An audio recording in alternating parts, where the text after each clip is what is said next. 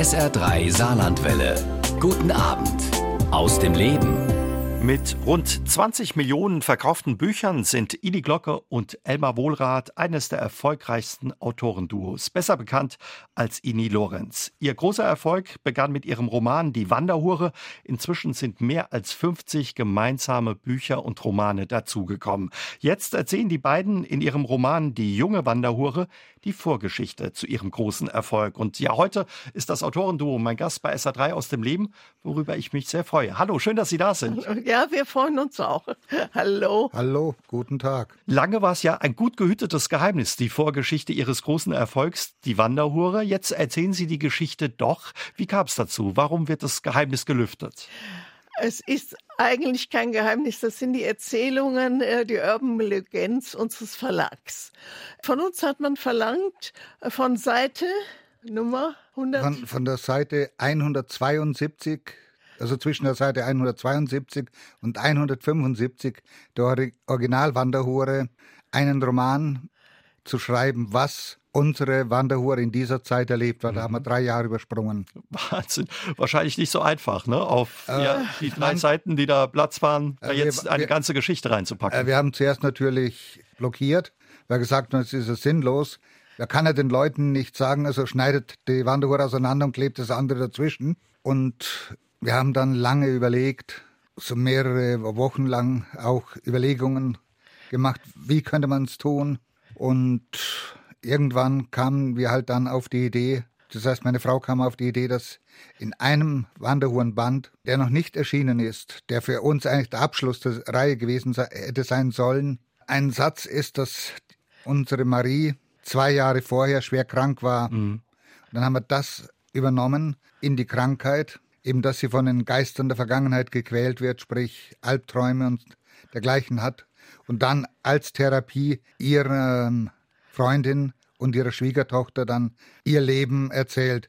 Ganz kurz, weil die Leute sie erkennen, die Vorgeschichte in der Wanderhure und dann in diese drei Jahre. Und so ist jetzt der neunte Band dieser Reihe äh, entstanden. Hatten Sie die Geschichte im Kopf oder haben Sie die sich jetzt wirklich extra für diesen Jahr neunten Band ausgedacht, diese Vorgeschichte? Das haben wir uns nicht ganz ausgedacht. Also dieser Mantel für die eigentliche Geschichte, die haben wir uns natürlich ausgedacht. Mhm. Aber auch das, was in den dreieinhalb Jahren geschehen ist, wussten wir ja auch nicht. Wir haben die Wanderhure nochmal gelesen und gesehen, was vorher geschah, was hinterher geschah, musste ja berücksichtigt werden. Man kann ja nicht ins Blaue hinein erzählen. Allerdings, und jetzt kommt mein böser Spruch, ich habe zu meinem Mann gemeint, 500 Seiten Poppen im Zelt ist nicht sexy. Wir müssen also das mit mehr füllen. Es muss auch Abenteuer geben, die jetzt nicht damit zu tun haben, dass die arme, geplagte traumatisierte Marie sich so langsam erholt und sich mit ihrer Situation irgendwie halbwegs mhm. abfindet. Mhm. Denn darum ging es ja. Der Weg von einem völlig traumatisierten 17-Jährigen zu einer ziemlich taffen, selbstbewussten. Äh, selbstbewussten Wanderhure, die sich zu wehren weiß. Wenn wir schon dabei sind, ohne zu viel zu verraten, es geht wieder zurück ins Jahr 1410 nach Konstanz, da beginnt die Geschichte. Um was geht's darüber hinaus? Es geht einfach um die Entwicklung von Marie und ihre Abenteuer in dieser Zeit und äh, um ein kleines Mädchen, eine Zehnjährige, die vom eigenen Onkel, einem Kirchenmann, als Hexe ersäuft werden sollte, wie ihre Mutter kurz vorher. Und die Kleine kann durch Hilfe eines äh, mitleidigen Mannes sich retten und läuft irgendwann Marie in die Arme, buchstäblich. Es gibt eine kurze Begegnung vorher. Die Wanderuhren haben ihre eigenen Probleme. Ein, elf, ein elfjähriges Mädchen ist auch eine zusätzliche Last. Marie nimmt sie auf sich. Aber das führt sie dann, das erzähle ich aber nicht mehr. Genau, das muss man dann lesen. Sie haben gerade eben gesagt, Sie haben jetzt für das Schreiben der Vorgeschichte der Wanderhure auch den ersten Band, die Wanderhure, nochmal gelesen. Wie war das für Sie nach so vielen Jahren? Das Buch ist 2004 erschienen. Ja, das ist richtig. Also ich muss sagen, es war sehr erfreulich zu lesen. Wir haben uns eigentlich gewundert, dass wir es damals schon so gut konnten. Wir haben uns auch gewundert, mein Mann, ich, ich habe meinem Mann noch Bücher besorgt über das Hurenwesen im Mittelalter, über Gauklerwesen, äh, über das wandernde Volk. Er hat natürlich wie immer alles gelesen er liest diese Sachbücher von A bis Z, während ich immer nur ausschnittweise lese. Und wir haben auch festgestellt, dass wir damals sonderbarerweise keine Fehler darin gemacht haben. Es war nichts in diesen neuen Büchern, was wir falsch gemacht mhm. hätten. Wahrscheinlich haben Sie nach so vielen Jahren dieses Buch, ähm, Die Wanderhure, hat ja für Sie auch viel verändert. Eine besondere Beziehung ja zu der Figur und zu der Geschichte auch. Ja, man hat natürlich seine Beziehung zu Marie auch wenn sie uns teilweise vom Verlag eingebläut worden ist. Es war ja so, als wir die ersten Roman abgeliefert hatten beim Verlag, die Kastratin und der auch angenommen wurde, haben wir weitergeschrieben. Der zweite Roman war Die Wanderhure, der dritte Die Goldhändlerin. Und Bitte ohne Vertrag. Alles ohne Vertrag. Die haben wir dann unserer Agentin gegeben. Da kam ja der berühmte Anruf an meine Frau, an einem Freitagnachmittag, dass unbedingt einer von uns noch in die Agentur müsse, weil es etwas Wichtiges zu besprechen mhm. gäbe. Mhm. Da ich eher Feierabend hatte, hat meine Frau dann mich angerufen, dass ich es tun soll. Ich bin dann rein in die Agentur und unsere Agentin, sieben Jahren, sagt, Herr Wohlrat, ich habe zwei Neuigkeiten für Sie. Die erste ist, Knauer ist bereit, auch die Wanderhuren, die Goldhändlerin anzukaufen, wenn Neuigkeit zwei, Sie bis Montag ein Exposé für eine Fortsetzung der Wanderhure vorlegen. Oh je. Für mich war es ein Faustschlag ins Gesicht. Für mich war die Wanderhure abgeschlossen. Ich hatte die Goldhändlerin schon geschrieben, war jetzt beim übernächsten Roman. Und ich habe mir gedacht, okay, unsere Karriere ist zu Ende, bevor sie begonnen hat. Und bin dann raus aus der Agentur, in München in die U-Bahn gefallen und saß da wie ein Häuflein Elend. Und drei Stationen später kam die Daniel Düsentrieb Leuchte. Leuchte. Okay, im Umfeld der Wanderhure haben wir auch über Jan Hus geschrieben. Haben wir gedacht, okay, dann schicken wir Marie in die Hussitenkriege. Kam dann nach Hause, sagt zu meiner Frau, ihr habt zwei Neuigkeiten. Knauer kauft die Wanderhure und die Goldhände an, wenn wir bis Montag ein Exposé für die Fortsetzung der Wanderhure vorlegen. Und die Neuigkeit zwei, das ist die Idee. Und was haben Sie gesagt? Es war natürlich ein äh, schreckliches Wochenende. Wir haben fast keinen Schlaf bekommen. Wir haben geredet und geschrieben und geschrieben und geredet, also notiert. Und mein Mann hat am Montagmorgen das Exposé zur Agentur gebracht. Damals hatten wir ja noch nicht die Möglichkeit, das äh, per Computer zu schreiben. Muss man doch persönlich abgeben. ja. ja. Wie ist Ihnen vor 20 Jahren die Idee ja zu dieser Geschichte gekommen, zu Marie und der Wanderhure? Die Idee ist viel, viel älter. Ich habe äh, mal, wie hieß er, äh, Fernau. Fernau, Joachim Fernau gelesen, die Sittengeschichte der Deutschen und da stand ganz vorne im Vorsatz ein Wort eines Minnesängers und Diplomaten, der damals dabei war, als wir, sagte er, also die Konzilsteilnehmer, äh, nach Konstanz kamen, gab es drei Hurenhäuser in der Stadt. Als wir wieder gingen, nur ein einziges, aber das reichte von einem Stadttor bis zum nächsten. Mhm. Und das hat Sie so interessiert oder äh, schockiert. Dachten, ich schockiert. war sehr jung, wie ich es gelesen habe, schockiert. Und irgendwie habe ich meinen Mann, der ja geschichtlich wahnsinnig interessiert ist und der praktisch in der Geschichte lebt, gesagt: Erzähl mir mal, erklär mir das mal. Was war damals in dieser heiligen Stadt fast äh, Konstanz los? Und äh, irgendwann haben wir uns entschlossen, hinzufahren. Da ist aber die Idee schon gekeimt, dass man da eine Geschichte draus machen mhm. könnte. Gut, wir waren ein paar Mal dort in Konstanz und im Umfeld. Und schon bald kam eben die Idee, dass wir zuerst das gesetzte, fast bigotte Konstanz vor dem Konzil zeigen und dann das Konstanz im Konzil. Und wir brauchten natürlich eine Person, die das auch aufgezeigt hat. Und haben wir eben unsere Marie erfunden, die Wanderhure, die zuerst beschuldigt wird, eine Hure zu sein und bestraft wird und aus der Stadt verwiesen und danach eben die Stadt, die im Grunde selbst ein Hurenhaus wird. Für gut 100 Jahre lang war die schlimmste Beleidigung, die ein Konstanz einem anderen zufügen konnte, der Satz Du Konziliumskind. Sprich, also, wir haben die Chronik von Konstanz dann besorgt. Da standen einige Sachen drin, die sehr interessant waren. Namentlich auch ein Konstanzer Bürger, der aus seinem Haus mit seiner Frau, seiner Tochter und zwei Mägden ein Hurenhaus gemacht hat, nur um mitzuverdienen. Und da stand auch so, der Höhepunkt der Wanderhure drinnen, nämlich der Aufstand der Huren, die gedroht haben, Konstanz zu verlassen wegen der Amateurkonkurrenz in der Stadt. Entstehen Ihre Ideen oder kommen Ihnen Ihre Ideen für Ihre Bücher immer so quasi, dass Sie irgendwo was lesen, entdecken und denken, Mensch, daraus könnte man ja einen spannenden Roman machen? In etwa ja. Wir beschäftigen uns ja viel mit Geschichte und wir fahren an Orte. Wir haben auch schon früher, bevor wir geschrieben haben, Unterlagen über die Geschichte von Orten, die wir besucht haben, die uns interessiert haben, gesammelt.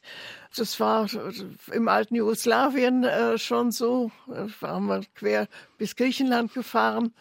Diese Dinge haben wir dann auch später sogar verwendet in, den, in verschiedensten Romanen. Und äh, es ist schwierig, irgendwo zu sein und keine Idee zu haben. Wir waren jetzt in Griechenland, waren auf der Peloponnes, haben für zwei Sachen recherchiert, die uns sehr interessieren wo wir auch schon zum Teil Unterlagen gekauft haben.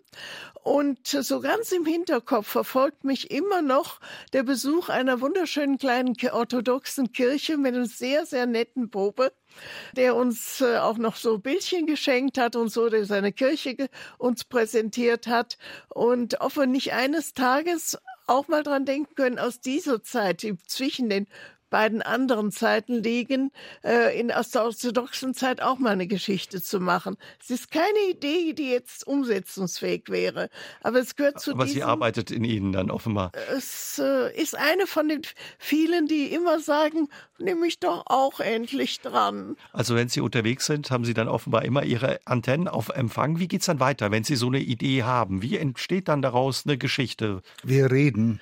Das heißt, einer von uns sagt, ich habe da eine Idee? Diese Idee nee, oder Interesse, diese Gedanken, Interesse. dieses Interesse. Was meinst du? Kann man da was draus machen? Und dann spielen wir uns die Bälle zu. Ich habe jetzt auf dem Campingplatz in Mainflingen auch so an den drei Tagen, die wir jetzt dort waren, auch so ein paar Notizen gemacht mhm. für einen neuen Roman. Ist es dann so, jetzt sind Sie eben aus der Nähe von Frankfurt zu uns heute in Saarland, nach Saarbrücken zum Saarländischen Rundfunk gekommen, dass Sie sich dann auf der Fahrt, wenn Sie so eine Idee oder so Notizen gemacht haben, einfach erzählen und sagen, Mensch, ja. könnte die so sein, die Geschichte, oder ja. wie funktioniert das? Zum ja. Beispiel bei Dezembersturm, den Roman hatte meine Frau noch so alleine geschrieben und unserer Agentin vorgelegt. Die Agentin sagt, die Idee ist gut, aber der Roman ist A zu kurz und B Love Interest. fehlt das Love Interest. Und während einer Fahrt quasi mit dem Wohnwagen durch die Nacht nach Dänemark ist quasi zwischen Nürnberg und Würzburg Fridolin entstanden, der spätere Ehemann der Heldin. Mhm. Und wenn Sie sich das erzählen, Sie vergessen das auch nicht. Sie haben das dann so in sich, die Geschichten, oder? Er hat ein Gedächtnis wie ein Elefant, ich nicht. Er ist mein wandelndes Gedächtnis. Wie ist es dann, wenn Sie so eine Idee hatten, sich die Geschichten gegenseitig erzählt haben und die zu Papier prägen? Hat da jeder ja seine Figur, über die er schreibt, die er schreibt, seinen Part oder wie funktioniert das? Wie sieht Ihr Alltag aus? Zuerst einmal muss ja nachrecherchiert werden. Wir müssen also die Bücher besorgen. Das tun wir meistens vor den Fahrten. Wir müssen die Fahrten organisieren an die Orte, die wir uns ansehen wollen. Sie fahren eben zu den Orten, wo Möglichst, Ihre Geschichten spielen. Ja, es geht nicht immer, aber zu 95 Prozent fahren wir hin und sammeln dort vor Ort dann noch Material. Und wenn es dann der Startpunkt kommt, wenn wir sagen, ab dieser Roman soll jetzt mhm. geschrieben werden, wir recherchieren oft für mehrere, aber diesen nehmen wir uns jetzt vor, es sind ja auch die Gespräche, das Lesen, die Recherchen, alles so gut wie erledigt, fast erledigt. Mein Mann schreibt dann, zwei Jahre nachdem der Startpunkt kam etwa, die Rohschrift. Und zwar von A bis Z. Dabei also in einem runter dann. Ja, es dauert zwar eine Zeit. Ich bekomme es Großkapitel für Großkapitelweise, äh, lese es durch und äh, sage dann meine Kritik. Dann bekommt er es zurück nochmal für, meistens hat er schon mal eine erste Überarbeitung gemacht wegen der Tippfehler, die ich zuletzt angemerkt habe. In der Corona-Zeit waren zu viele Tippfehler drin. Guckt er jetzt immer noch nach. Ich gebe ihm das zurück und sage, okay, du kannst jetzt die Endüberarbeitung machen die geht jetzt äh, so, dass mein Mann auch die Geschichtsbücher alle nochmal sich vornimmt und kontrolliert und verbessert, dass alles auch wirklich stimmt, weil beim ersten Mal nicht dauernd in Bücher schauen will. Dann bekomme ich es und überarbeite es eigentlich fünfmal. Also ich ändere dann den Text, ich äh, arbeite daran rum, ich lektoriere ihn quasi Äh, und äh, mein Mann kontrolliert aber jede Phase. Genau, was ich aus dem Text gemacht habe. Ich komme ihn zurück äh, mit Korrekturen. Ich nehme es dann auch, mache mit Bleistift meine Änderungen und dann versuche ich das Gekritzel, mein Gekritzel besonders, seine ist ja zu 90 Prozent lesbar, in die Maschine zu übertragen. Und dann fange ich wieder an, hm. überarbeiten, ihm geben, das Ganze geht, wie gesagt, fünfmal, dann bekommt es äh, der Agentur, gibt es einen Verlag und die gibt es der Außenlektorin. Also, Irgendwann bekommen wir dann von der Außenlektorin einen Fragenkatalog zurück mit Änderungswünschen. Also ein eingespieltes System, was sich da offenbar über die Jahre entwickelt hat. Sie schreiben ja, ja schon viele Jahrzehnte zusammen. Trotz alledem funktioniert es gut. Sie sind ja auch ein Ehepaar seit 40, über 40 Jahren. Oder gibt es dann auch mal Diskussionen und Streit, wenn sie irgendwie Anmerkungen oder Änderungen hat, wo Sie sagen, nee, das hatte ich mir so nicht vorgestellt? Das darf nicht sein. Es gibt keinen Streit. Wir haben lange genug drüber, über alles geredet, mhm. dass uns die Charaktere bewusst sind. Und man muss so handeln, dass die Charaktere stimmig erscheinen. Und es gibt da mal vielleicht, dass da ein Satz zu viel ist bei ihr, bei der Überarbeitung. Oder wenn sie mir die Sachen gibt, sagt, das muss etwas besser erklärt werden. Und da fehlt etwas, also der kann nicht das machen und dann das. Da muss noch irgendetwas dazwischen. Aber das sind Sachen, die haben sich eingespielt seit Jahrzehnten. Und da gibt es weder einen Streit noch sonst was. Ist einmal das Eheleben führt schon mal zu auseinander, kleinen Auseinandersetzungen, obwohl es ist immer harmloser geworden in den Jahren. Aber beim Schreiben darf man sich nicht streiten. Schriftsteller sind super Mimosen. Die sind sensibel.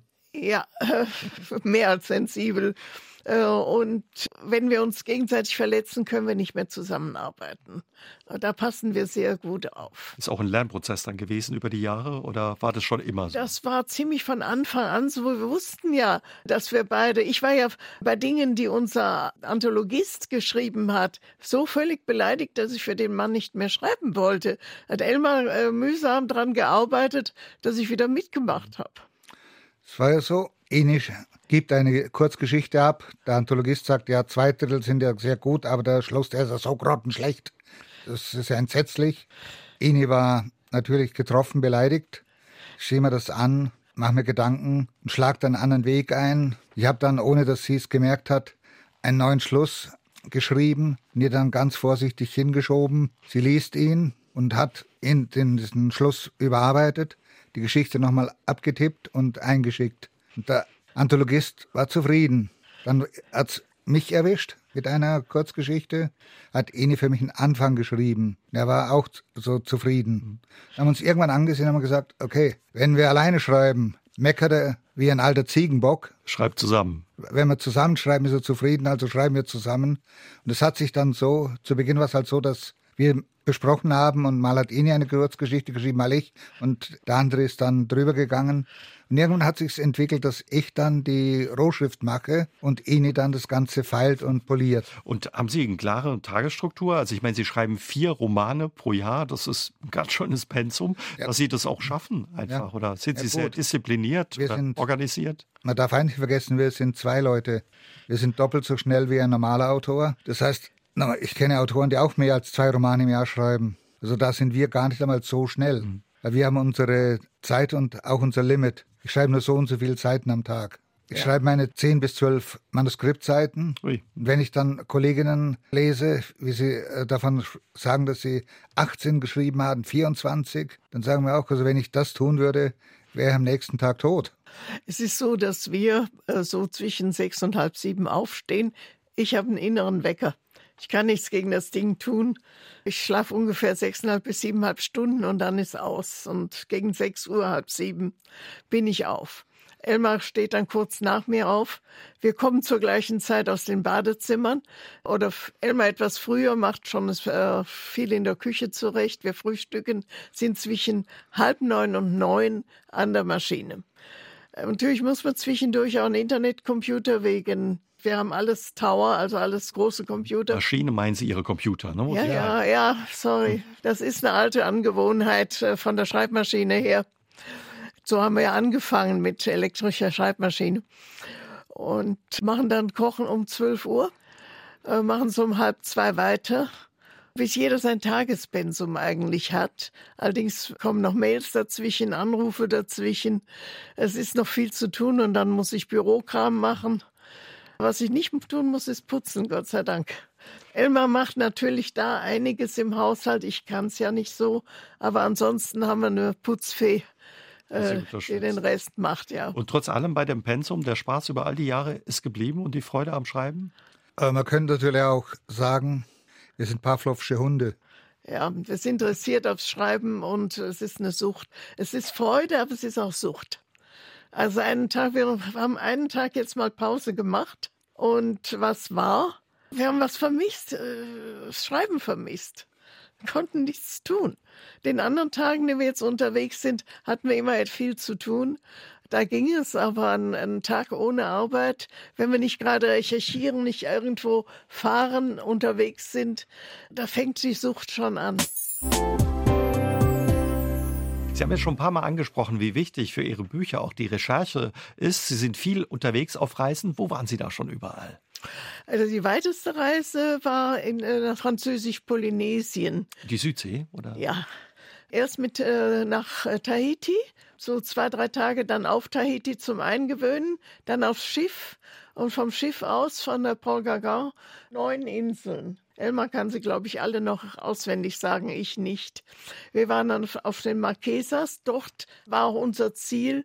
Uns schien die Marquesas wichtig für unsere eine geplante Romantrilogie damals noch. Mhm. Und was wurde für ein Roman draus? Äh, es wurde eine Pentalogie, also ein Fünfteiler daraus, zum Schrecken des Verlags. Die Perlenprinzessin. Die Perlenprinzessin. Ja.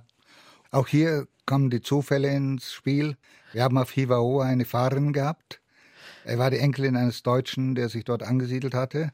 Und von der haben wir eben einiges erfahren über die Insel, darunter auch über die verfluchte Insel Mohutani, die im zweiten Band eine sehr wichtige Rolle spielt und uns auch dann das Ganze ermöglicht hat, den Roman in dieser Art und Weise zu schreiben. Mhm. Wir hatten auf Tahiti Glück in den Museen. Da haben wir quasi eine Museumsleiterin gefunden, die ebenfalls von den Marqueser stammt und uns also sehr viel über jene Zeit erzählen konnte. Wir haben auch genügend Material dort bekommen und hatten ähm, quasi bei den anderen Inseln ein bisschen auch reingeschmeckt, sodass wir uns hinsetzen und schreiben konnten. Ich bin mit 36 Seiten Handschriftler Notizen zurückgekommen und irgendwann haben wir halt gemerkt, dass beim Schreiben etwas schief lief. Ich wollte nämlich einen kurzen Prolog schreiben. Als der Prolog die Seite 70 erreicht hatte, habe ich gemerkt, dass ich die ganze Vorgeschichte schon erzählt hat. Schon als Roman erzähle. Und dann wird gekürzt. Oder? Nein, dann haben wir gesagt, okay, machen wir vier Bände draus. Südsee war ein Ziel. Äh, in Jordanien waren Sie? Wir waren sogar zweimal in Jordanien, um uns alles anzusehen. Einmal in Israel. Ja, wir waren früher schon in Nordafrika gewesen, als wir noch kein Geld für Reisen hatten, sondern Billigreisen machen mussten. Auch da haben wir noch Unterlagen gehabt. Wir waren oft in England. Wir haben zum Beispiel eine Fahrt von Ostende bis äh, Hamburg gemacht, die ganzen Museen, Schifffahrtsmuseen, Fischereimuseen etc. uns angesehen. Da haben wir schon wieder einen Plan, der ist zwar 15 Jahre oder 16 Jahre alt, aber den wollen wir jetzt äh, irgendwann in nächster Zeit wieder aufgreifen. Ja, wir kann eher sagen, wo waren wir nicht? Wir waren eine ganze Ostsee, die gesamte Ostsee haben wir mit dem Kreuzfahrtschiff erkundet, rund um Westeuropa gefahren mit dem Kreuzfahrtschiff, rund um England, Irland. Das Problem ist, die Kreuzfahrtschiffe waren auf der Suche nach Schauplätzen. Ja, wir haben das heißt, meistens haben wir uns dann ein oder zwei Schauplätze rausgesucht und sind dann nochmal hingefahren oder hingeflogen. Ja, also wir waren das ganze Mittelmeer äh, schon mit Kreuzfahrtschiffen ab und dran, waren bis Dubai. Und wenn Sie nicht mit dem Schiff oder dem Flieger in der Südsee oder dem Kreuzfahrtschiff unterwegs sind, sind Sie auch häufig mit Ihrem Campingwagen unterwegs Im gewesen Wohnwagen. in den vergangenen Jahren. Wohnwagen, ja. ja. In Deutschland haben wir noch mit dem Wohnwagen recherchiert, so bis 2018. Wie viele Kilometer haben Sie da über die Jahre gemacht? Etliche. Ach Gott. Wir haben so viele Autos, auch, wir haben es ja auch erst mit Zelt gemacht, dann mit dem Wohnwagen. Wir, wir haben inzwischen den vierten Wohnwagen äh, und ich weiß nicht, wahrscheinlich aufs vierte Auto was zieht. Und warum immer mit dem Wohnwagen? Ich meine, haben Sie keine Lust auf Hotels? Sie könnten sich wahrscheinlich auch ja, ein Hotel, ein gutes leisten. Ja, wir werden auch immer wieder Hotels nehmen. Aber das Problem war, dass wir Etappenreisen gemacht mhm. haben in früheren Jahren, was wir jetzt auch aus Altersgründen nicht mehr so machen können. Wir waren äh, vor kurzem auf der Peloponnes und mit dem Auto mit unserem eigenen Wagen. Und die äh, Reisebürodame hat uns also ein äh, Hotel Kette zusammengestellt, sodass wir die gesamte Peloponnes abfahren konnten. Da waren also Fünf-Sterne-Hotels mit äh, äh goldenem Besteck dabei, also vergoldetem Besteck etc. Und die verrücktesten Ökoschuppen.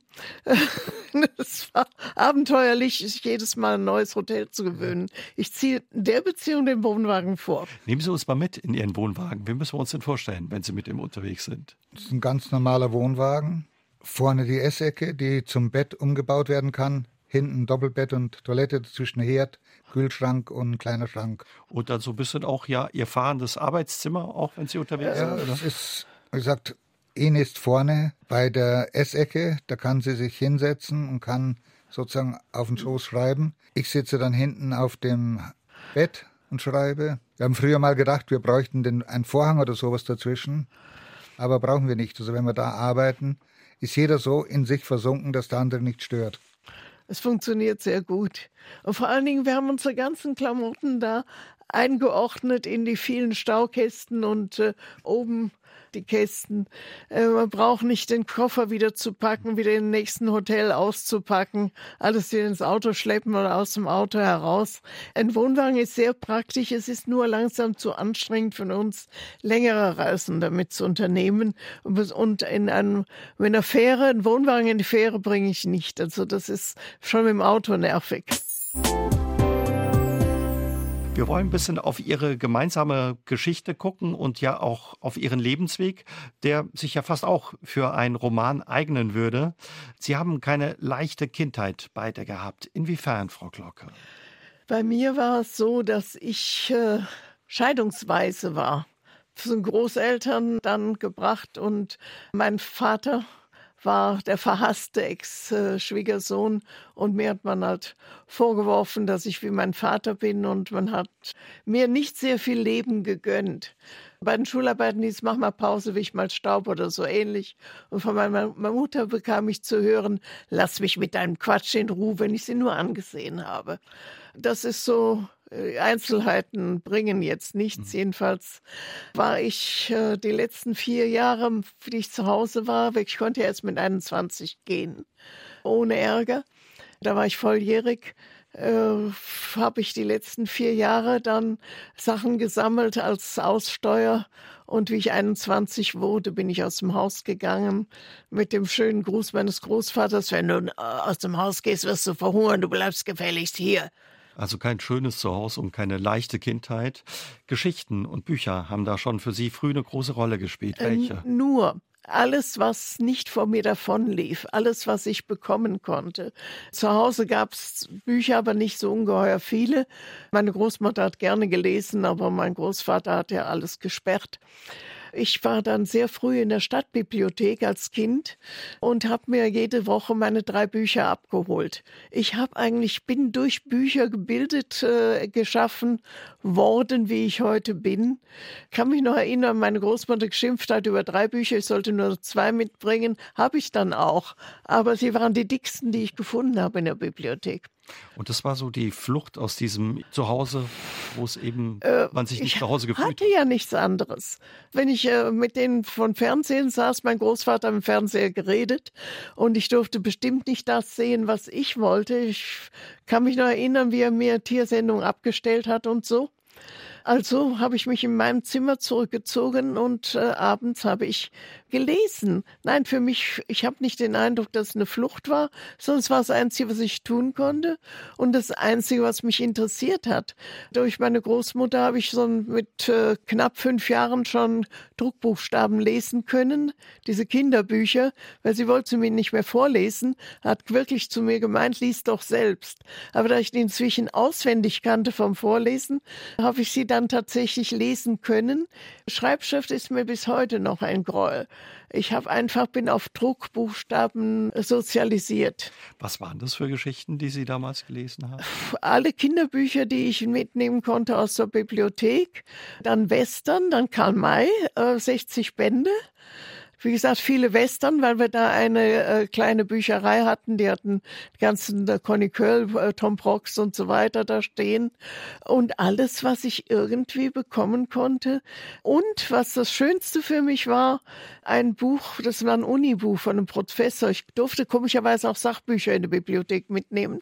Das hieß äh, Wirtschafts- und Sozialgeschichte des Mittelalters. Daraus habe ich gelernt, dass die Leute im Mittelalter keine schwachsinnigen halben Neuandertaler waren, sondern hochintelligente Leute, die wussten, wie sie ihr Leben gestalten mussten. Ist da auch das Interesse gewachsen am Mittelalter oder geweckt worden? Ja, äh, nicht nur an Mittelalter, überhaupt an Geschichte, weil das, was wir in der Schule bekamen, war ein bisschen oberflächlich Kaiser, Könige, Päpste, Kriegszüge und die haben mich nicht interessiert. Ich wollte wissen, wie die kleinen Leute lebten. Wie haben die Bauern gelebt? Wie haben die kleinen Bürger, die Handwerker, die Kaufleute gelebt? Das war mir wichtig und das konnte ich nicht erfahren. Das musste ich mir Bücher suchen was ja dann später auch das Leben der kleinen, einfachen Leute eine Rolle in ihren Büchern und Romanen spielt.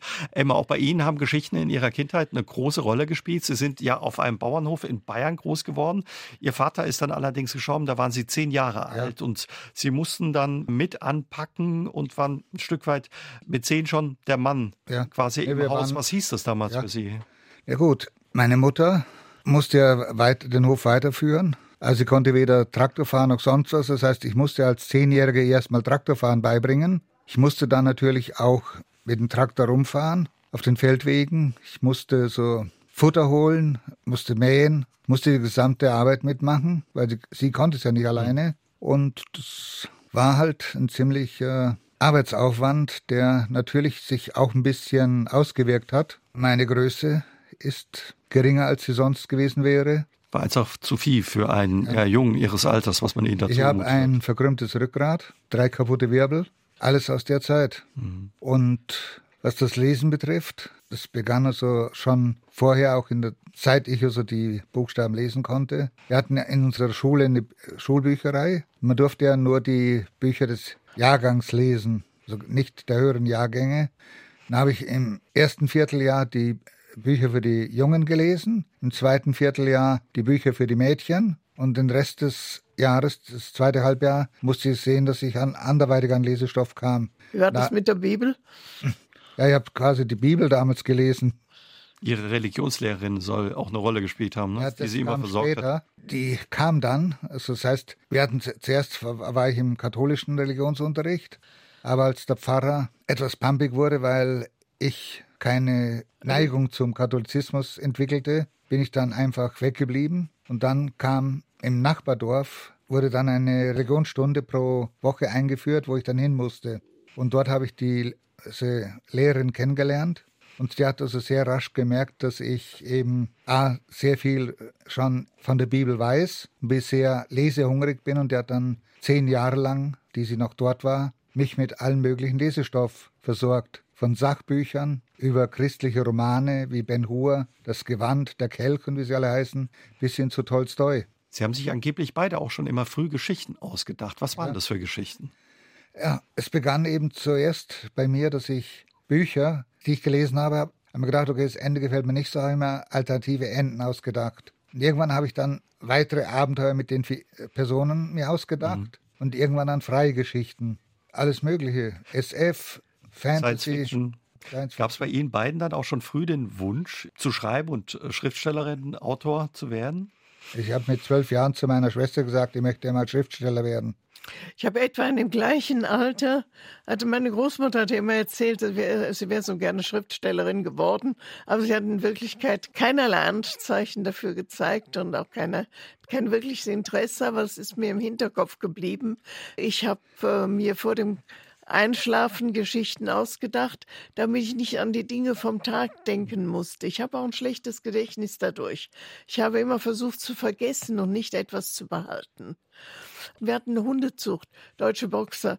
Und dann habe ich ihm von diesen Hunden die Geschichten aufgeschrieben, was da so alles passiert ist. Und auch von einer Cocker Spaniel Zucht, äh, die ich kannte, auch da die Geschichten, wie zum Beispiel ein großer Wäschehaufen sich plötzlich in Bewegung setzt, weil niemand bemerkt hat, dass er die Wäsche auf den Cocker Spaniel geworfen hat. Ja. Und äh, natürlich habe ich mir immer gesagt, okay, Schriftstellerin, das, das hat ja mit Büchern zu tun. Ich könnte was, was zurückgeben von den vielen Büchern, die ich gelesen habe. Aber es hat nicht funktioniert. Sie haben uns erzählt, dass Sie schon ja sehr früh den Wunsch hatten, Schriftstellerin und Autor zu werden. Aber danach sah es eben lange nicht aus. Mit 14 mussten Sie von der Schule gehen, weil Sie zu Hause mitarbeiten mussten, Herr Wohlrath. Und bei Ihnen? Ich war Volksschule. Ich war wieder auf der Volksschule und habe die acht Jahre Volksschule gemacht, die damals äh, gemacht werden mussten. Dann ging es darum, irgendwann habe ich mich durchgesetzt zu Hause und habe allerdings erst mit 16 dann eine Lehre angefangen. Da meine Großmutter Ärzte vergöttert hat, hat dann niemand mich gehindert, Arzthelferin zu lernen. Aber da mussten Sie richtig dafür kämpfen, dass man Ihnen das quasi zugestanden hat. Ja, ich habe auch wenig Chancen bekommen zum Lernen. Ich äh, hatte da große Probleme und schreiben durfte ich schon gar nicht. Die Zeit hatte ich nicht. Äh, wenn, selbst wenn ich gesagt habe, ich mache Schularbeiten, komm, mach die Hundezwinger sauber oder tu dies, tu jenes. Es ging einfach nicht. Ich konnte nicht schreiben, obwohl ich es gern getan hätte, bis auf die paar Hundeanekdoten, die ich aufgeschrieben habe. Naja, es waren schon ziemlich viele. Hat sich aber niemand für interessiert. Und äh, ich habe dann, bin aus dem Haus gegangen mit 21 ging es dann auch nicht, weil ich Abendgymnasium gemacht habe, vier Jahre abends. Da ich eine Lehre hatte, durfte ich das ja. Um ihr Abitur äh, nachzuholen. Ist Abitur nachgeholt, habe dann versucht zu studieren, habe was völlig falsch angefangen und Medizin muss, damals? Ja. Medizin studieren, da braucht man eine Familie, die einem Rücken stärkt und hilft. Und ich war allein auf mich äh, und war völlig erschöpft vom Abendgymnasium. Wahrscheinlich auch depressiv, ich weiß es nicht mehr. Jedenfalls bin ich dann wieder als Datentypistin unterwegs gewesen. Also ein äh, Job, der als andere als anerkannt wurde. Habe aber dann eine Firma gefunden, die mich als Datentypistin eingestellt hat mit der Maßgabe, ich soll auch Operator sein. An einer ganz primitiven IBM-Maschine damals noch mit Lochkarten, weil mit Lochkarten kannte ich mich ja gut aus.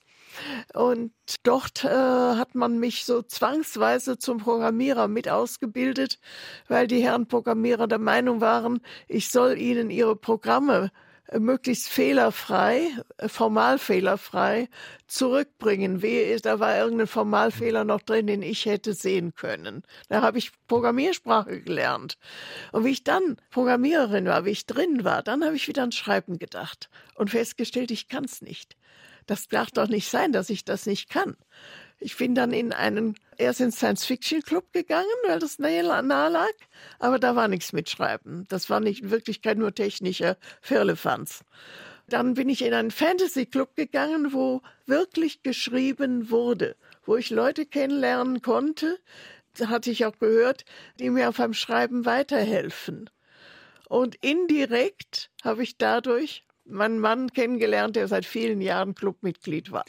Das war 1978, wo Sie sich eben über diesen Club kennengelernt haben. Sie haben dann später eine Ausbildung zum Landwirt gemacht, dann auch nochmal eine Umschulung und haben auch eben immer geschrieben in ja. der Zeit und haben sich so über diesen Club kennengelernt und aber erstmal eine Brieffreundschaft gepflegt. Wir müssen ja. uns das vorstellen. Was haben Sie sich da geschrieben, fast eineinhalb, zwei Jahre lang? Ja gut, äh, wir haben sehr viel über den Club, was da so läuft, die Leute, die wir kennen, dann auch über das, was wir lesen, auch ein bisschen über das, was wir schreiben und gelegentlich auch etwas Privates. Das lief eben so, eben die ganze Zeit dahin. Ich fand ihre Briefe sympathisch, sie anscheinend meine Tonbriefe. Stimme.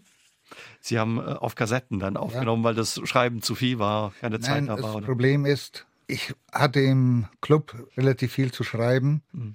und dann noch Briefe zu schreiben. Ich habe dann die Kassetten aufgenommen, wenn ich damit fertig war. Vor allem, es war im Club auch üblich, dass man sich Kassetten schickt. Das haben wir mit zwei oder drei anderen auch gemacht. Und ja, so hat so. sich das entwickelt. Mhm. Haben Sie die Briefe und Kassetten noch? Nein. Schade. Es einige Umzüge. Wie war es dann aber, als Sie sich ja das erste Mal getroffen haben? Nach Kurz. Fünf Minuten bei einer Convention, also im Kohn äh, in Innsbruck. Elmar konnte nur eine halbe Stunde dort sein wegen dummer äh, Verwicklungen. Und es waren so viele Leute, die was von ihm wissen wollten, dass ich froh war, dass ich äh, mal Hallo, ich bin Ini sagen konnte. Wussten Sie, dass Sie da sind oder haben Sie sich per Zufall Wir getroffen? wussten, dass Wir da wussten sind. es. Okay, aber keine Zeit dann damals. Das Problem ist, ein angeheirateter Onkel war dort in der Nähe und Hatte ich in Beschlag hat mich genommen. in Beschlag genommen. Und Sie haben sich geärgert wahrscheinlich, ne? Weil Sie sie sehen wollten. geärgert. Ich wollte ja quasi zum Clubmitgliedern, Mhm.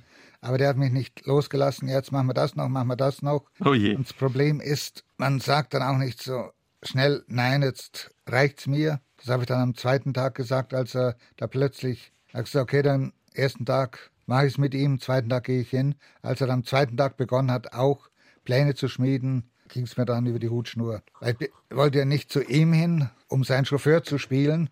Sondern Sie wollten Ini treffen. Ja, Ja, und die die- ganzen Clubmitglieder, die die sich dort versammelt hatten. Ja, wie gesagt, wir haben uns dann später, ein paar Monate später, äh, verabredet und sind dann gemeinsam zu einem Kohn gefahren. Das heißt, wir haben uns unterwegs getroffen. Wir haben ein Auto auf dem Parkplatz abgestellt. Wir sind mit ihnen dann weitergefahren.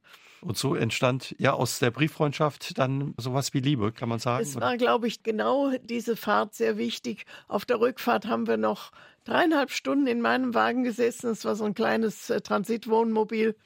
Äh, haben da gesessen, haben geredet, geredet, geredet, äh, bis die Dämmerung kam. Und äh, das war, glaube ich, sehr, sehr wichtig.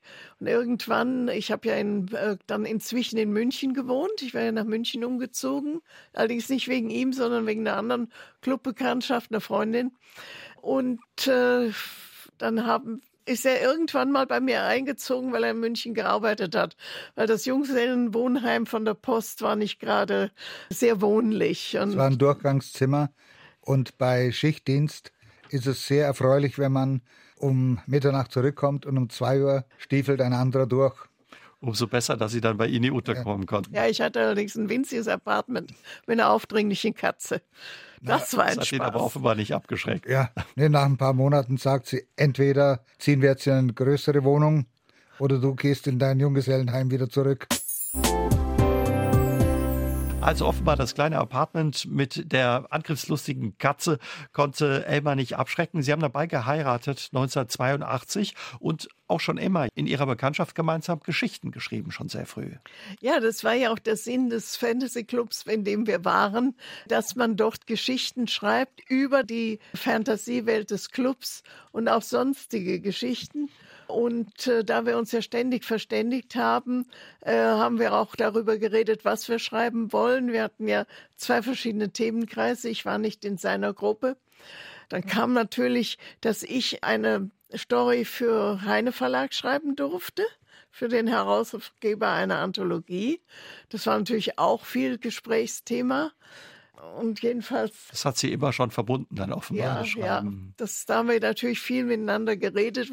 Mein Gott, wir haben ja fast die Sachen gemeinsam gemacht oder erlebt, was der andere schreiben wollte, schreiben musste, haben das auch oft besprochen vorher, was die Ideen, die Überlegungen, was macht man jetzt zu diesem Event, was schreibt man jetzt für diesen Event, was macht man für einen Bericht von jenem Event. Sie haben dann, wie Sie auch schon sagen, dann eben Kurzgeschichten geschrieben, die veröffentlicht wurden in Sammelbändern, aber Sie waren dann später auch zum Beispiel Ghostwriter für ja so Groschenromane für den Fantasy-Autor Wolfgang Holbein. Nach all dem hat irgendwann dann mal, Sie hatten es vorhin angesprochen, Elmar, ja ein Verleger gesagt, dass Sie das nicht richtig können, was Sie machen, schreiben Unser und Anthologist. Unser. Anthologist. was Sie sehr verletzt hat. Und Ja, danach haben Sie natürlich. erstmal ja eine Pause gemacht für ein paar Jahre. Das ist richtig, ja. Äh, Der Anthologist nach sechs, sieben Geschichten, die wir dort oder acht, die wir dort veröffentlicht hatten und auch schon einige andere dazu. Ich weiß, irgendwann habe ich mal 16 Storysets gezählt. Das ist schon lange her, es sind sehr viel mehr dazugekommen. Und äh, der hat uns auch aus seiner Gruppe treiben wollen. Er hatte eine Schrei Gruppe von Schreibern gesammelt, für irgendwelche Fortsetzungsgeschichten, äh, Kinderbücher und so zu schreiben. Und da hat er wohl, ist er wohl nicht richtig mit angekommen und wir waren die überflüssigsten, weil wir ja keine Berufsautoren beziehungsweise erfahrenen Autoren waren. Und er hat uns mit ziemlich sehr, sehr bösen Worten abgewiesen und ich war die Supermimose da. Ich habe es einfach aufgegeben zu schreiben. Für mich war es, ich kann nicht schreiben, es kommt nicht an. Niemand interessiert sich für das, was ich tue. Und da haben wir uns erst nochmal anders mit Geschichten, mit Fantasy-Geschichten selber beschäftigt. Wir haben uns praktisch eine laufende Welt ausgedacht, über gegenseitig gespielt haben, Spielleiter, Spieler. Und das waren, wurden lange Geschichten, sind übrigens bei Knauer erschienen, äh, ich weiß jetzt die Namen alle nicht mehr, unter Sandra Melli sind sechs dicke Fantasy-Bücher erschienen Sie für haben, diese Welt. Sie haben später unter ja vielen verschiedenen Namen andere Bücher auch geschrieben. Ich glaube über sieben Namen, neun Namen haben Neun Sie mir Namen zwar müssen es Genau, insgesamt gewesen sein. Fantasy-Bücher, Thriller, Krimis, ja Fantasy-Bücher auch für Kinder. Ja. Trotz alledem haben Sie irgendwann nach dieser harten Kritik dieses Herausgebers nochmal angefangen zu schreiben. Wie kam es dazu? Der Wunsch zu schreiben war bei mir immer drinnen. Ich habe ein, zweimal überlegt, wie soll ich anfangen, aber ich hatte nicht die Idee dazu, die richtige, nicht den richtigen Stoff. Und dann kam es halt so, dass zwei Ereignisse zusammenfielen. Das eine war in Köln. In einer Buchhandlung war ein Tisch von Wolfgang Holbein. Wir kannten ihn ja und für einen Augenblick empfand ich Neid. Und im selben Augenblick, ist wie das rote Teufelchen und der weiße Engel. Der rote Teufelchen sagte Neid und dann kam der weiße Engel und sagte, Edge, Edge, du hast nicht den geringsten Grund, neidisch zu sein. Denn Wolfgang hat sich auf seinen Hintern gesetzt und hat geschrieben. Und was hast du getan? Nichts. Also, wenn du ebenfalls mal auf einem Tisch liegen willst, dann setz dich gefälligst auf deinen Hintern und schreib, ohne an Wolfgang oder etwas anderes zu denken. Erzählen ja die Geschichten, die eigenen dann, ja. Ja, und dann das andere war, wir hatten in der Firma Spätschicht immer wieder Zeiten, wo nichts zu tun war, weil die Tagesproduktion noch nicht angelaufen war. Und da haben wir halt entweder der eine hat seinen Kicker gelesen, der andere sein Wachturm, der dritte dieses und jenes und ich habe halt auch gelesen. Und irgendwann bringt mir ein Kollege eine Biografie von Henri de Balzac mit. Und ich lese das durch und denke mir, was dieser Mann für seinen Wunsch zu schreiben auf sich genommen hat, erlitten hat. Und ich sitze da fett und faul in meiner Arbeit, kassiere jeden Monat meinen Lohn und tu nichts, um selber zu schreiben. Und dann war dann der Dampfkessel voll. Hm, Dann ging es wieder los. Ja. Wussten Sie oder haben Sie gemeinsam Ja, wir angefangen? haben schon oder? überlegt, was können wir tun. Und wie mein Mann dann das Angebot eines Kollegen bekam, am Wochenende bei schönstem Wetter in der Firma im Sicherheitsbereich zu hocken, weil der Kollege brauchte da eine gewisse Unterstützung. Es musste jemand da sein, der auf ihn aufpasste. Und da hat er gesagt, liest du doch. Du kriegst auch ein Mittagessen von mir. Und äh, dann hat, da hatten wir gerade vorher schon ein bisschen drüber geredet, was wir schreiben. Mein Mann sich einen Tag vorher einen Stapel Heftromane gekauft, Groschenhefte, wie Sie sagen, hat sich hingesetzt in die Firma und hat die gelesen, um einfach in, ich, ich hatte den Vorschlag gemacht, fangen wir doch einfach mit diesen, mit den Hefteln an zu schreiben, versuchen wir mal da unterzukommen, mit Übung kriegen, dass wir den Zwang kriegen, schreiben zu müssen. Und er hat das auch getan. Ich habe dann einen Horrorroman geschrieben, er hat einen Adelsroman geschrieben, so ein Groschenheft. Und dann habe ich, hab ich zu meinem Mann gesagt, Mai, du bist ja vom Dorf, du kennst, weißt doch, was da läuft. Schreib da auch mal einen Heimatroman dazu. Ja, hat er auch gemacht. Viel Spaß gemacht. Ja, diese drei Romane haben wir dann zu Bastei geschickt. Paar Tage später rief die Cheflektorin der Frauenromane an. Also Horrorromane haben sie genug, mehr als genug. Adelsromane haben sie stapelweise, aber Heimatromane können sie brauchen. Und da haben wir so angefangen, dass äh, Elmar Heimatromane geschrieben hat. Ich habe sie dann durchgelesen, bisschen korrigiert oder Vorschläge gemacht. Wir haben die Ideen auch vorher ausgedacht, um die Leute, besonders die Lektorinnen, zu ärgern. Und diese Heimatromane zum Beispiel auf dem Schiff beim Berg Athos angefangen.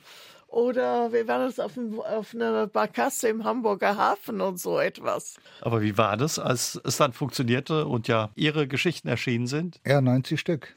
Es war wunderschön. Es war sehr befriedigend. Es war befriedigend. ja. Ich konnte schreiben, ich konnte meiner Fantasie freien Lauf lassen. Es gab ja so eine irrsinnige Szene dabei. Es war Juli, ein heißer Tag draußen. Ich schreibe gerade einen Roman, der im Winter spielt, wo ein Bus im Schnee stecken bleibt. Und ich musste dann nach zur Arbeit gehe raus und mich friert. Friert noch von dieser Fantasiewelt her. Mhm. Ich habe erst dann gemerkt, hoppla, ich bin ja nicht im Winter, sondern es ist ja Sommer. Der Durchbruch kam dann 2003 mit der Kastratin. Da haben Sie vorhin uns schon ein bisschen erzählt, ja, wie das für Sie eben auch war. Ich glaube, 500.000 Mal verkauft. Das war so der Anfang. Und kurz drauf im Jahr kam dann eben die Wanderhure, die fast zwei Jahre am Stück auf den Bestsellerlisten stand. Sie haben trotz allem, trotz des Erfolgs in Ihrem Berufen bei der Versicherung, wo Sie damals gearbeitet haben, als Programmiererin und als Drucker weitergearbeitet. Warum? Ich glaube, erst nach vier Millionen verkauften Büchern haben Sie gesagt, so jetzt lassen wir das mit den Jobs machen. Äh, das war weniger der Fall. Die Allianz wollte auf meiner Seite, wo ich gearbeitet habe, 7000 Leute loswerden. Und äh, wir waren allmählich von der Doppelarbeit doch schon erschöpft. Wir haben nicht daran gedacht, aufzuhören, weil wir ja nicht wussten, ob es weitergeht. Es hätte ja innerhalb von ein, zwei Jahren Schluss sein können. Aber Sie hatten schon so viele Bücher verkauft dann. Zu so Zeitpunkt. viele waren es da noch nicht. Aber Schreiben ist eine unsichere Sache und äh, wir waren nicht sehr optimistisch.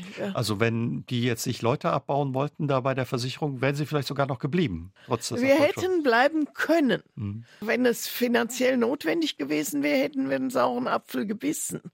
Aber wir hatten das Gefühl, mit meiner Abfindung, die war nicht gerade klein, konnten wir mindestens zwei, drei Jahre leben und dann irgendwie die Zeit noch zur Rente überbrücken. Und Sie waren sich da nicht sicher, ob ja der Erfolg weitergehen würde Richtig. oder haben dem nicht getraut? Oder? Das, wir haben den Erfolg nicht getraut. Aber der Erfolg ging weiter. Auch ja, sechs Ihrer Bücher wurden verfilmt unter anderem die Wanderhure. Seit 2007 leben Sie hauptberuflich als Autorin und als Autor. Was bedeutet Ihnen das, auch gerade nach Ihrer Geschichte? Eine Riesenerleichterung, die Firma losgeworden zu sein. Ich habe meinen Beruf sehr geliebt, aber die Umstände, die sich dann entwickelt haben, äh, haben mir das äh, alles für Geld versauert und äh, wir haben uns praktisch in, beide ins Schreiben gestürzt, um die Firma über, gut überleben zu können. Das es eigentlich. In Ihren Büchern gibt es immer ein Happy End. Ihre Lebensgeschichte klingt auch so ein bisschen, oder? Ja, Unsere Lebensgeschichte ist ein echtes Happy End. Aber das Happy End machen wir aus anderen Gründen äh, hauptsächlich. Unsere Leser haben oft es sehr schwer. Die, diejenigen, die uns lesen, äh, haben auch ihren Ärger im Beruf, haben familiäre Schwierigkeiten, sonstige Schwierigkeiten, denen geht's nicht gut. Unsere Bücher sollen auch aufbauend wirken. Die sollen nach dem Abenteuerlichen, nachdem unsere Helden es saumäßig schwer hatten, nachdem wir die äh, durch die Mühle gedreht haben, sollten sie wenigstens ein Happy End haben. So sollen auch unsere Leser empfinden, dass es ein Happy End geben kann. Würden Sie sagen, für Sie hat sich ja ein Lebenstraum erfüllt, dass Sie ja eben heute vom Schreiben leben können? Immer. Das heißt hier erfüllt. Ich wäre mit weitaus weniger zufrieden gewesen. Meine Träume waren nicht die Bestsellerliste. Meine Träume war auch nicht so irgendwie 20 Jahre Inni Lorenz zu feiern. Ich wäre zufrieden gewesen, wenn wir jedes Jahr einen Roman hätten veröffentlichen können und der Verlag sagt, er hat sich gut genug verkauft, dass wir auch den nächsten nehmen. Ja, das war unser Traum. Mhm. So gut zu schreiben, dass der Verlag uns nicht aussondert, sondern sagt, okay, es ist ja ganz nett, also ihr könnt weiterschreiben, also es reicht. Und das ist Ihnen ja gelungen. Mir hat's gelungen. also diesen Erfolg, er ist manchmal gar nicht so einfach zu ertragen es ist eigentlich viel mehr, als wir irgendwie vom Leben erwartet haben. Und das ist nicht immer leicht. Und äh, der Sog weiterzuschreiben ist ungeheuer stark auch deswegen. Wir können gar nicht aufhören. Wir sind schreibsüchtig geworden. Das waren wir wahrscheinlich auch von Anfang an. Und wir haben derartig viele Ideen und es gibt welche, die wollen wir unbedingt noch umsetzen. Egal, was der Verlag sagt, äh, ist nicht immer sehr glücklich mit unserer Wahl, aber die Bücher verkaufen sich dann. Gut. Aber inwiefern ist der Erfolg nicht immer leicht zu ertragen? Was meinen Sie damit? Es ist äh, schon, äh, man fühlt sich, was sagt du, wie du dich fühlst? Es ist so schwierig zu formulieren. Man fühlt sich irgendwie seltsam, wie auf schwankendem Eis. Das war alles so unwahrscheinlich um einen herum. Das ist, kann doch gar nicht real sein. Ja?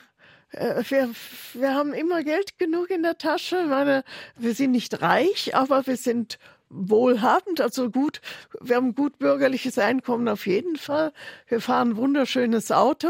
Okay, andere würden sagen, popliger VW-Bus, aber es wurscht. Es ist, es ist, wir fühlen uns wirklich nicht so, dass das alles so wahr sein kann. Und manchmal vielleicht Angst, dass es ja nur geträumt ist. Oder sowas. Äh, es kommt einem manchmal so vor, wir wissen, das ist die Realität. Und die Realität ist auch nicht einfach. Da ist die Steuer, da sind äh, an viele Anforderungen, die an uns gestellt werden, die nicht immer direkt mit Schreiben zu tun haben. Da ist viel Büroarbeit, die ich ja ungeheuer gerne mache. Und mein Mann, äh, wenn er Büroarbeit hört, ist er in seinem Arbeitszimmer. Aber im Endeffekt müssten Sie ja nicht mehr schreiben. Sie schreiben jetzt aus Freude, oder? Ja. Wir können aus Freude, weil wir noch sehr viele Geschichten haben, die wir unbedingt erzählen wollen. Kann man vielleicht auch ein Stück weit sagen, dass Ihre Kindheit, die nicht leicht war, wie Sie uns erzählt haben, ein Stück dazu beigetragen hat, dass Sie heute so eine erfolgreiche Autorin und ein erfolgreicher Autor sind? Ich denke ja. Wir haben ja nichts vom Leben erwartet, deswegen erschlägt mich das manchmal, das Ganze.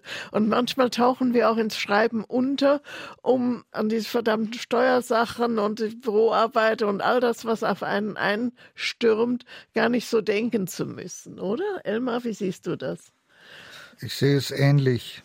Der Erfolg ist zu unwahrscheinlich, weil ich irgendwie das Gefühl habe, das kann doch nicht sein. Mein Selbstbewusstsein ist nicht so gewaltig ausgeprägt, dass ich den so einfach ertragen kann. Also er stört mich manchmal. Aber mir geht es um Schreiben. Ich habe auf dem Traktor viele Jahre lang, wenn ich sechs Stunden lang hin und her gefahren bin am Tag, mir Geschichten ausgedacht. Eine nach der anderen. Und das über viele Jahre. Mein Gehirn ist darauf programmiert, Geschichten zu erdenken. Sehr oft so, wenn wir im Gespräch sind und Plötzlich gleiten meine Gedanken weg. Ihnen sagt mir das, ich höre es nicht.